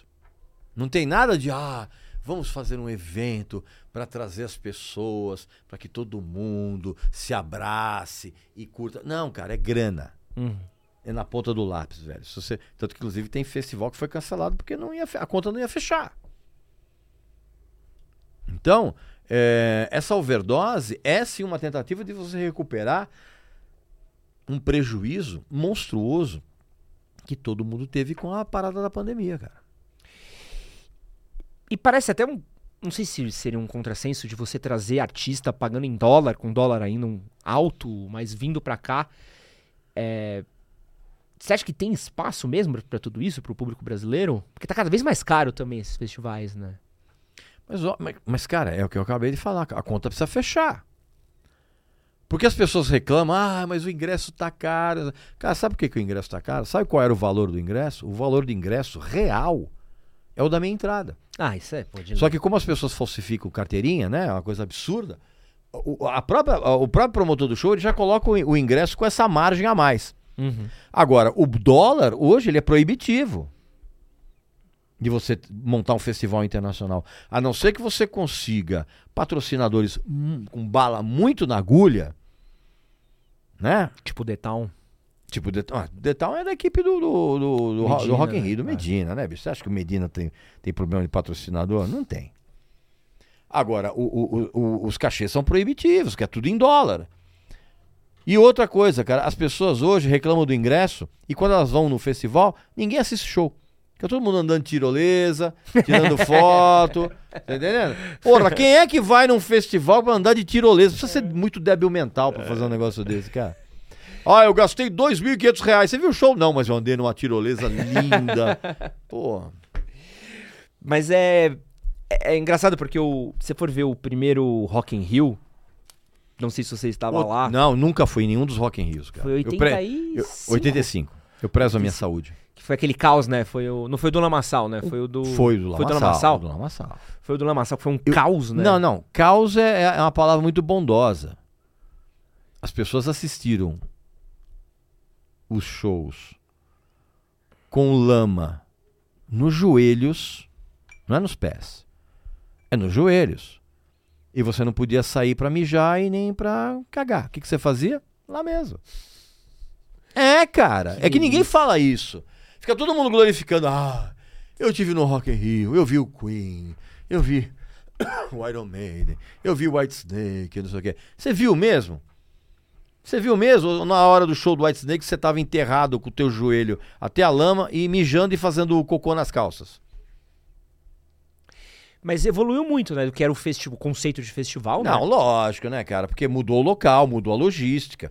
A- a- o Rock in Rio, ele, o rock, a importância do Rock in Rio, cara, foi de mostrar para os empresários de bandas internacionais que o Brasil poderia ser viável como rota de shows.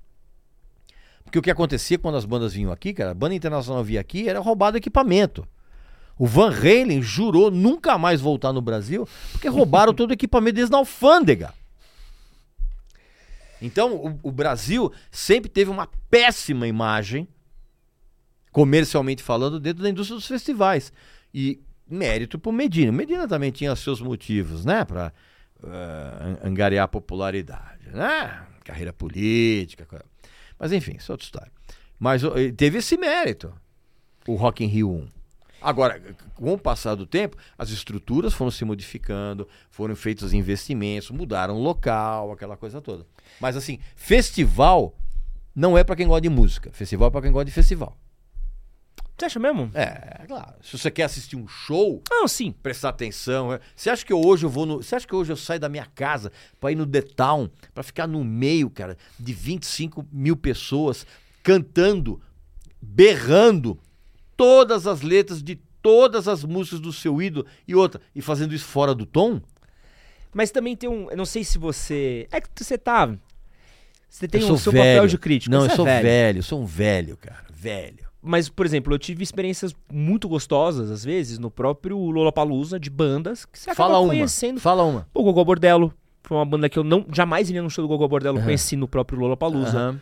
É, Skrillex, que é um cara que eu gosto muito. Minha Nossa Senhora de Deus. né? Aí eu gosto de eletrônica. Como é, desculpa. sua mãe é viva ainda? Ah, tá viva. Dona Ana? Paula, tá Dona viva. Ana Paula? Tá viva ainda? Tá dona- viva, tá Dona viva. Ana Paula? Vou falar uma coisa pra senhora, Dona Ana Paula. Seu filho é um cara legal, cara simpático, recebe a gente aqui muito bem.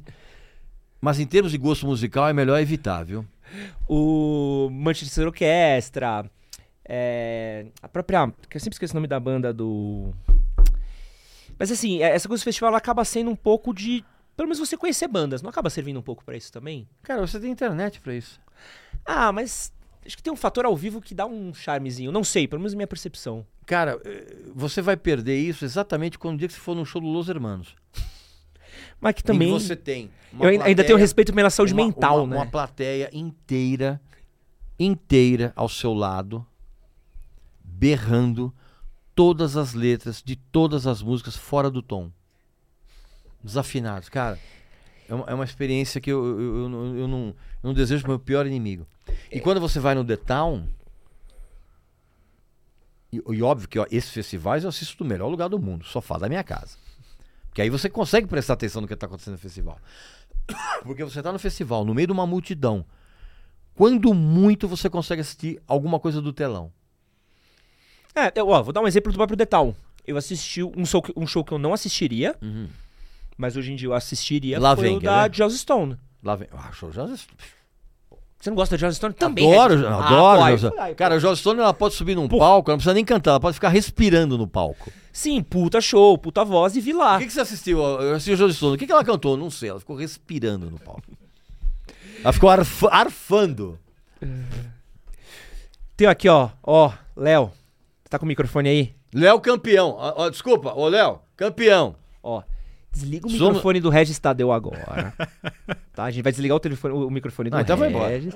Não, porque o Tramarim Boutique ficou Mas de chateadíssimo. novo? De novo ficou, chatead- mala? ficou chateadíssimo. Ah, Que ele falou aqui, Regis, ah.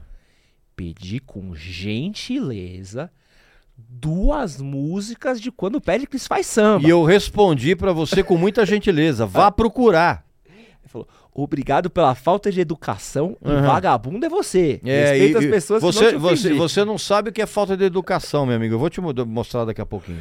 Aí o Léo, que é um especialista nosso aqui. Léo, vamos citar aqui du- duas, três músicas boas do Péricles aqui, ó. Mas a questão é que o, o Regis falou ele cantando samba, não pagode.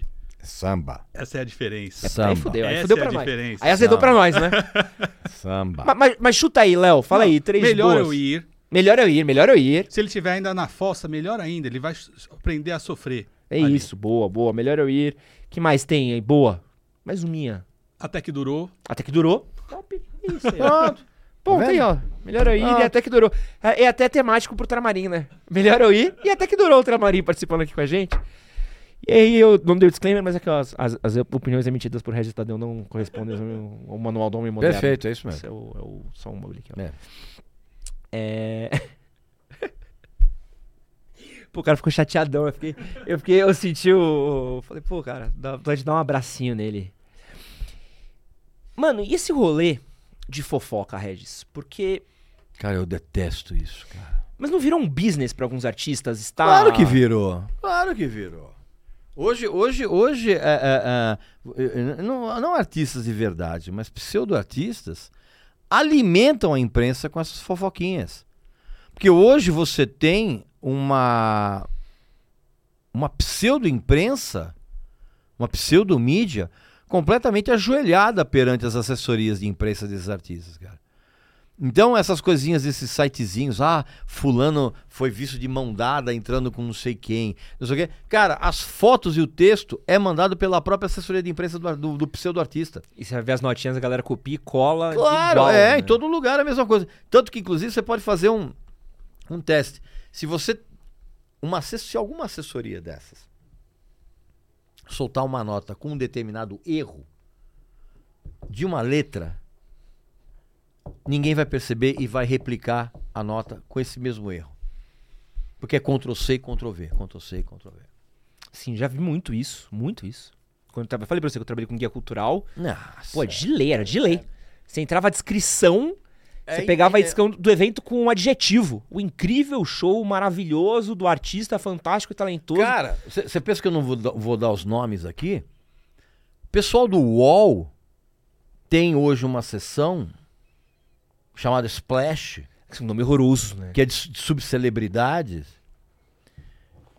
Esses caras, bicho, quando vão fazer qualquer coisa relacionada à cantora flopada internacionalmente, que começa com A e termina com Nita, se referem a ela como uma patroa. Ah, a patroa tá demais. Como assim, patroa? Toda vez que eu, toda vez que eu falo isso, eu sinto uma coceira nos dedos, cara. Engraçado isso, né? Curioso, né? Sinto uma coceira nos dedos. Acho que isso- eu preciso depois lavar com um sabonete especial, que coisa incrível, né? A própria, a própria Luísa Sonza se aproveitou, né, do rolê do, do Chico Moedas lá pra. Meu amigo, meu amigo e minha amiga. Esses departamentos de subcelebridades, de entretenimento, têm regras. Regras, inclusive, que dizem que não se pode criticar determinados artistas. Vocês sabem do que eu estou falando. Vocês que trabalham e estão assistindo aqui o nosso. Você sabe do que eu tô falando. O pessoal jogou aqui no, no chat falando muito da Choquei, né?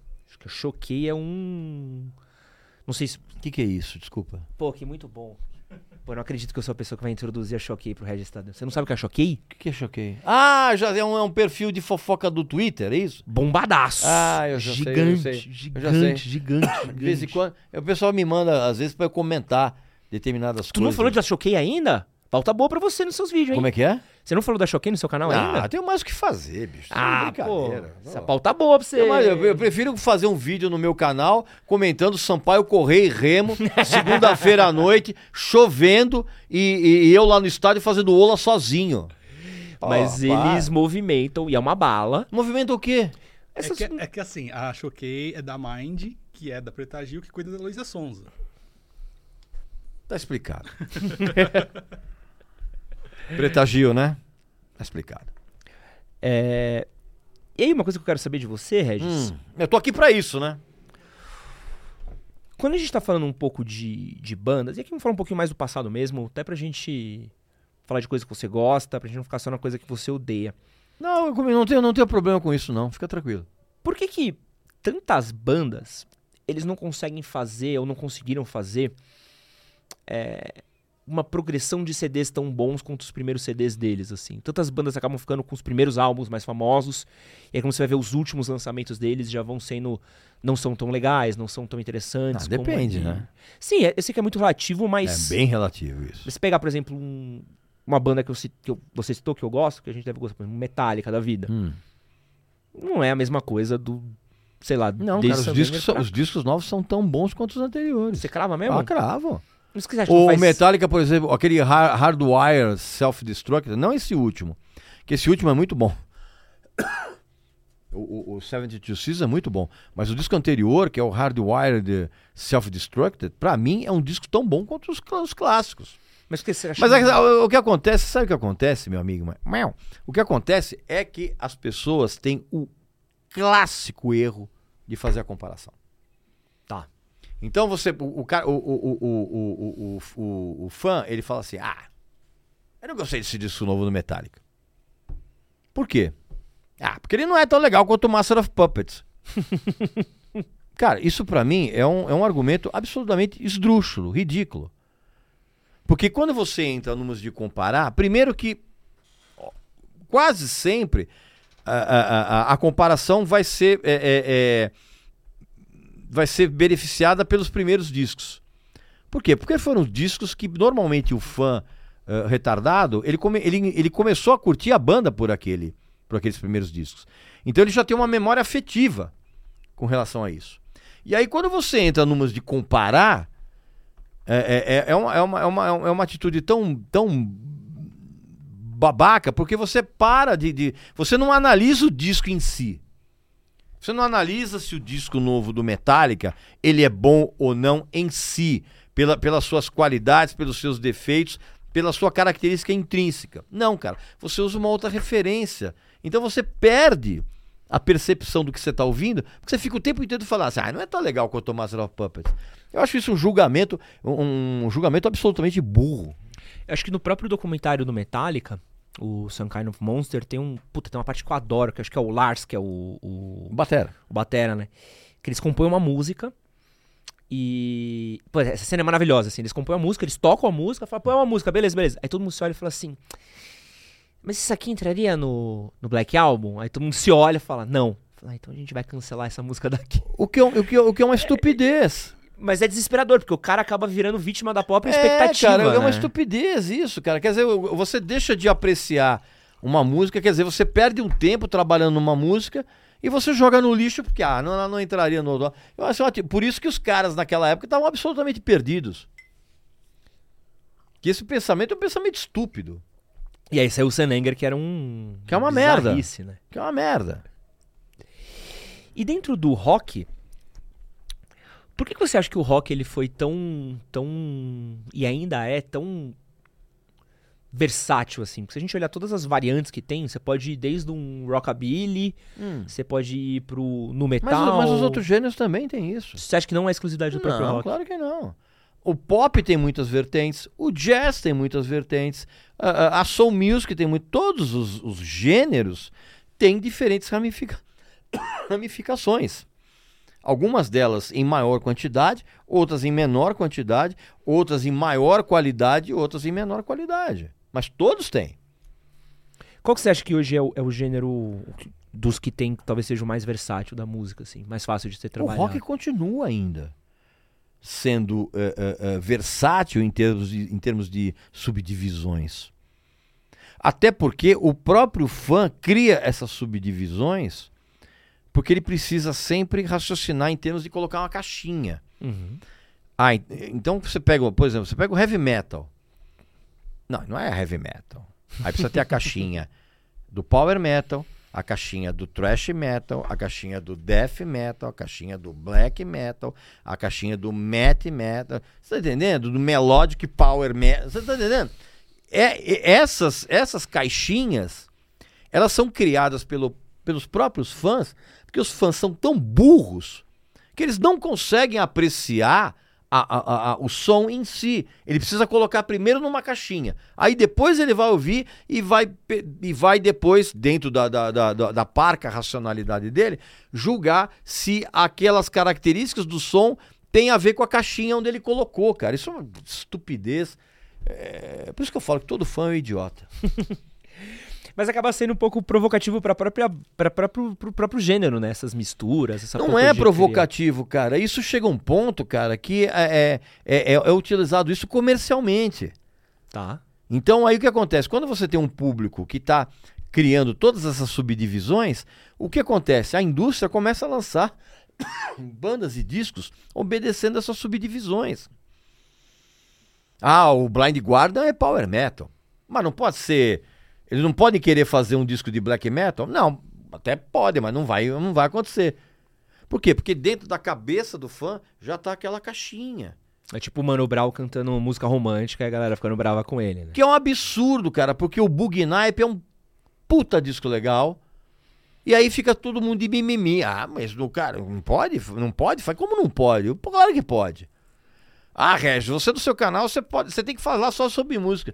O, cara que entra no meu canal, porque assim não dá pra eu ler é, é, é, é, todos os comentários, porque cada vídeo são milhares de comentários. Mas o cara que manda uma mensagem pra mim nas redes sociais, fala assim: "É, você não tem que falar de, você tem que falar de música.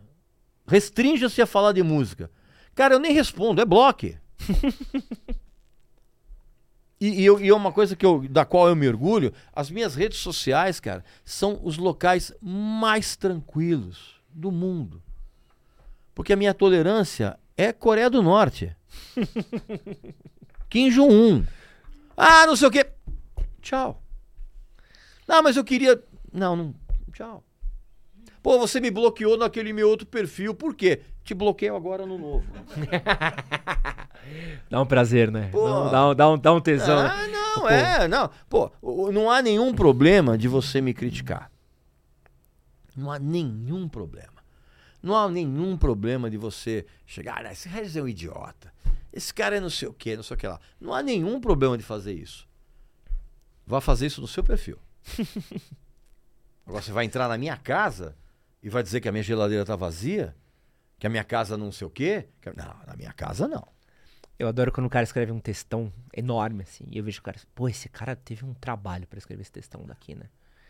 Esse é, o- esse é o e aí cara eu que. vou lá, pô, mas eu deleto. É. E eu nem bloqueio, eu deleto, que é pro cara voltar depois e falar assim: O que, que aconteceu com o meu? cadê a porra do texto que eu fiquei É, meia hora escrevendo? Mas, mas dá um, sabe, dá um croque-croque, assim. Fala, Eita, é, vai. meu amigo. é. Mas eu sou um pouco menos Coreia do Norte que o Regis, assim. Eu só, só, só deleto quem é mal Que nem educado esses caras, que nem o cara aí, ah, vou- ô, me dá duas músicas do Périx. Vai procurar, meu. Que, pô? Lembrando aí, nosso querido Periclão. Pô, tô pensando que eu tava fazendo. Periclão Vou ficar fazendo curadoria de graça aqui? Tramarim Boutique, a gente gosta muito de você, tá? Volte sempre. Vamos entrar aqui, Brasil, ó. Já. Vamos entrar no nosso momento de rápidas e curtas, mas a gente já quer pedir pra vocês, quem tiver pergunta pro Regis, mande a pergunta aqui no nosso chat. Manda pergunta inteligente, por favor, viu? Por favor, mande perguntas inteligentes. Não peça indicação de música do Pericles, que a gente já. Já o Tramarim tá chateado. E aqui, nossa sessão de rápidas e curtas, tá, o, Regis? Hum. Eu quero saber de você.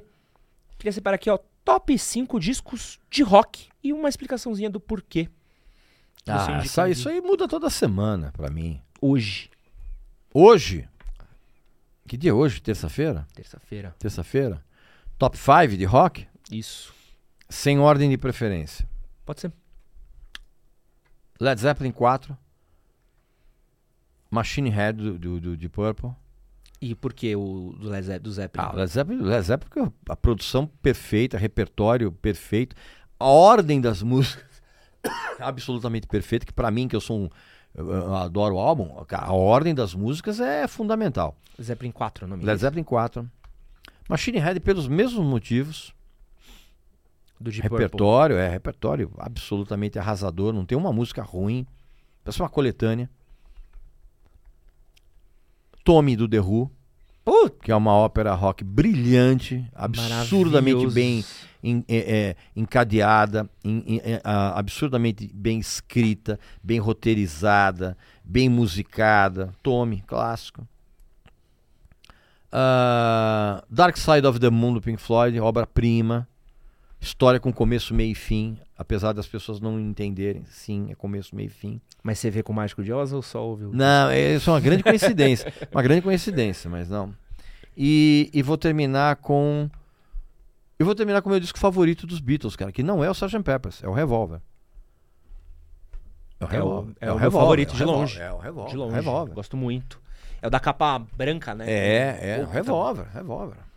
Baita, baita disco. É, E aí, a gente vai fazer um jogo aqui. É o Resta 1 do rock, tá? Hum, sei lá o que, que é isso. Mas Então o que a gente vai fazer? Eu vou separar bandas aqui, Hum, tá bom? hum. Eu vou.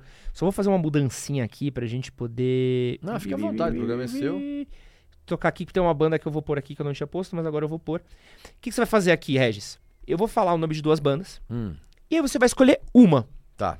tá? Até restar uma. Fácil. Queen ou Led Zeppelin? Led Zeppelin. Show. Pink Floyd ou Beatles? Beatles. Boa. Nirvana ou ACDC? ACDC. Metallica ou Rolling Stones? Rolling Stones. Iron Maiden ou The Who? The Who. Essa aí eu já sabia também. Black Sabbath ou Guns N' Roses? Black Sabbath. Red Hot Chili Peppers ou Foo Fighters? Foo Fighters. Aerosmith ou Deep Purple? Deep Purple. Boa. Agora vamos lá. Led Zeppelin ou Beatles? Beatles. ACDC ou Rolling Stones? Rolling Stones. The Who ou Black Sabbath? Black Sabbath. Foo Fighters ou Deep Purple? Deep Purple. Agora vamos para nossa semifinal aqui, ó, do Resta 1. Pi, pi, pi, pi, Peraí que meu... Aí. Beatles ou Rolling Stones? Beatles. Isso é difícil, hein? É. Black Sabbath Deep Purple? Black Sabbath. E Beatles ou Black Sabbath? Beatles. Boa. Esse é nosso Resta 1 do rock. E aí, nosso último de rápidas e curtas que a gente tem aqui é o nosso ou isso, ou aquilo, que é onde o Regis Tadeu vai dizer pra gente o que ele prefere, tá bom, Uhum, Regis? Ok. O que você prefere, Regis Tadeu? Um gato miando ou a Marina Senna imitando a Gal? Um gato miando e sendo estrangulado. O que você prefere tatuar? O logo do Manowar ou a capa de um álbum da Luísa Sonza? Prefiro tatuar uma bola branca com um tiro na testa. O que, que é pior? Ir num show da MC Pipoquinha ou São Paulo ficar mais 15 anos sem ganhar um título? Nossa Senhora de Deus. É duro falar isso sendo campeão. É duro falar isso aqui. Não, o que, é, o que é muito pior é o São Paulo ficar 15 anos sem ganhar um título. Então topa a Pipoquinha pra não, não ficar na fila mais 15 anos. Oi? Você ficaria, iria na Pipoquinha pra o São Paulo não Ah, ficar... pra não ficar no coisa. Eu faço qualquer sacrifício. O que, que é pior num show? Playback ou todo mundo levantando o celular pra filmar? Todo mundo levantando o celular pra filmar. Isso é uma, uma praga. Nunca mais ouvir música ou escutar só a Anitta? Nunca mais ouvir música. Palavras fortes. Nunca mais. Um abraço pra mais. todos os fã-clubes da Anitta, ó. Nunca critiquei a Anitta. Nunca tá? mais. Nunca mais. E aqui, ó. E o que incomoda, o que incomoda mais? Uma maquita ligada a tarde toda ou o meu Uma o vizinho. quê? Maquita, sabe a maquita? mé? Ah, tá. Ou o meu vizinho que só ouve funk 150 BPM numa JBL com baixo estourado. Nossa, cara, eu encheria meu apartamento de maquitas. Tá aí, Regis Tadeu. Recebam aqui um, um glorioso superchat aqui do queridíssimo José Reis. Tá. Que ele falou: Boa noite, Regis. Valeu pelo Boa vídeo noite. do Marilhão. Marillion. Marillion. Isso. Foi, foi pro ar hoje. Foi hoje? Foi. Gostou É, bastante. é uma daquelas séries aposto que você não sabe. Boa. Só que eu fiz só a, a fase do Fish, né? Da- eu- depois eu vou fazer um da, da fase do Steve Hogarth até os dias atuais. Não manjo Marília, é rock? É. Banda conheço. rock progressivo. Ah, puta, rock progressivo nunca me. Nunca me pegou muito. É, tem uma pergunta. O Raul Batista ele perguntou aqui: acredita que o disco possa acabar? Essa é uma pergunta boa, porque essa lógica de álbum ela tá sendo subvertida, né? Não, nem tem mais. tan- os artistas não fazem mais a coisa pensando nisso, né? Não, todo mundo continua lançando álbum. Mas- A, que- a questão, a questão é que as, pessoas, as bandas e os artistas lançam álbuns não para as pessoas que consomem musiquinha no TikTok e dancinha. Elas lançam para quem ainda se interessa por música. Mas, por exemplo, um- os artistas mais mainstream perderam um pouco daquela coisa que tinha na música começo, meio e fim, pensado em uma sequência da, da Não, tudo bem, não, não, tudo bem, mas esse, esse pessoal nem lança, nem lança álbum. Pode crer. É, são outro, é outro mercado. E os artistas sabem, cara, que essa coisa do, do TikTok é efêmera. O Zoom perguntou: Boa noite, Regis. Eu Boa nunca- noite. Eu nunca vi você falando em nenhum lugar sobre a Lady Gaga. O que você acha dela? Não, já falei a, a respeito da Lady Gaga. A, o- a Lady Gaga, na verdade, sempre foi uma artista ridícula, né? Fazendo discos assim absolutamente pavorosos, até o momento em que ela fez a parceria com o Tony Bennett. Ali, a Lady Gaga, ela sacou que o. Porque, na verdade, a carreira toda da Lady Gaga, ela foi muito esperta. Ela é uma pessoa formada em marketing e tal.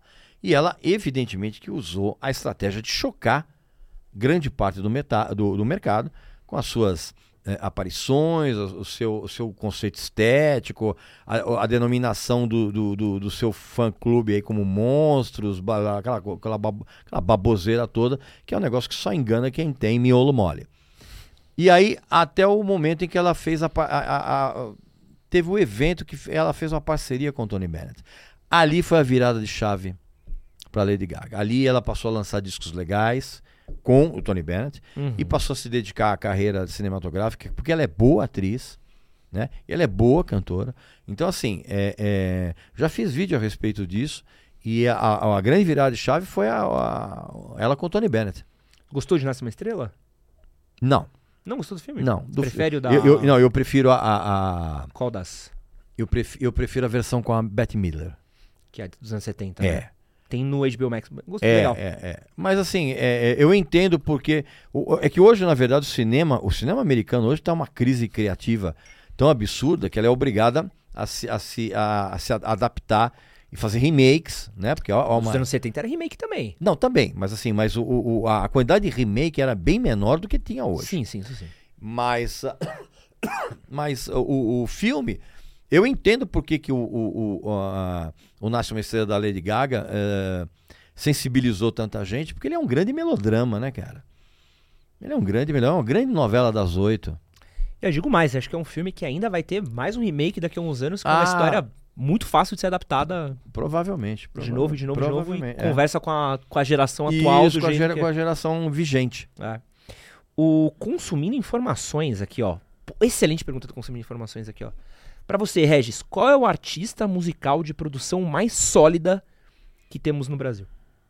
Ou pode ser o que tivemos também, assim. De produção mais sólida, Você fala, pô, esse cara aqui, ó. sempre mandou bem É. ao seu Valença. Não esperava. ao seu Valença. É o que tem a, a produção como um todo mais sólida que tem, cara. Revelado pela Juliette no BBB, hein? Minha nossa senhora. Meu Deus do céu. Eu não podia perder o medo, É, Regis, pelo não, amor não, de não, Deus. é. Piada ruim também, vale. Regis, quero agradecer você aqui. Valeu, acabou tempo. já? Eita, Um prazer enorme estar aqui com você. Muito obrigado, Pra obrigado. quem quiser conhecer mais o seu trabalho, Regis, onde é que eles podem conhecer, te acompanhar, te Ah, seguir? vai lá, põe na, vai lá no YouTube, põe lá Regis Tadeu, o canal do Regis Tadeu, põe lá no, no Google, né, registadeu.com.br, você vai ter acesso a todo o meu, a tudo que eu faço. Não seja preguiçoso que nem o, o Termópilas, o termomecânica de não sei o que aí, bababá, que fica com preguiça de botar no Google. O menino só queria, só queria ouvir uma música pra sofrer, voltou com, É, é. voltou com essa pra casa. É, aquele, a sofrência tá aí. E é isso, Brasil. Obrigado por todos vocês que ficaram comigo até agora, ficaram com o Regis. Um beijo. Uma boa semana pra todos nós. Parem de ouvir músicas ruins Valeu. e leiam livros.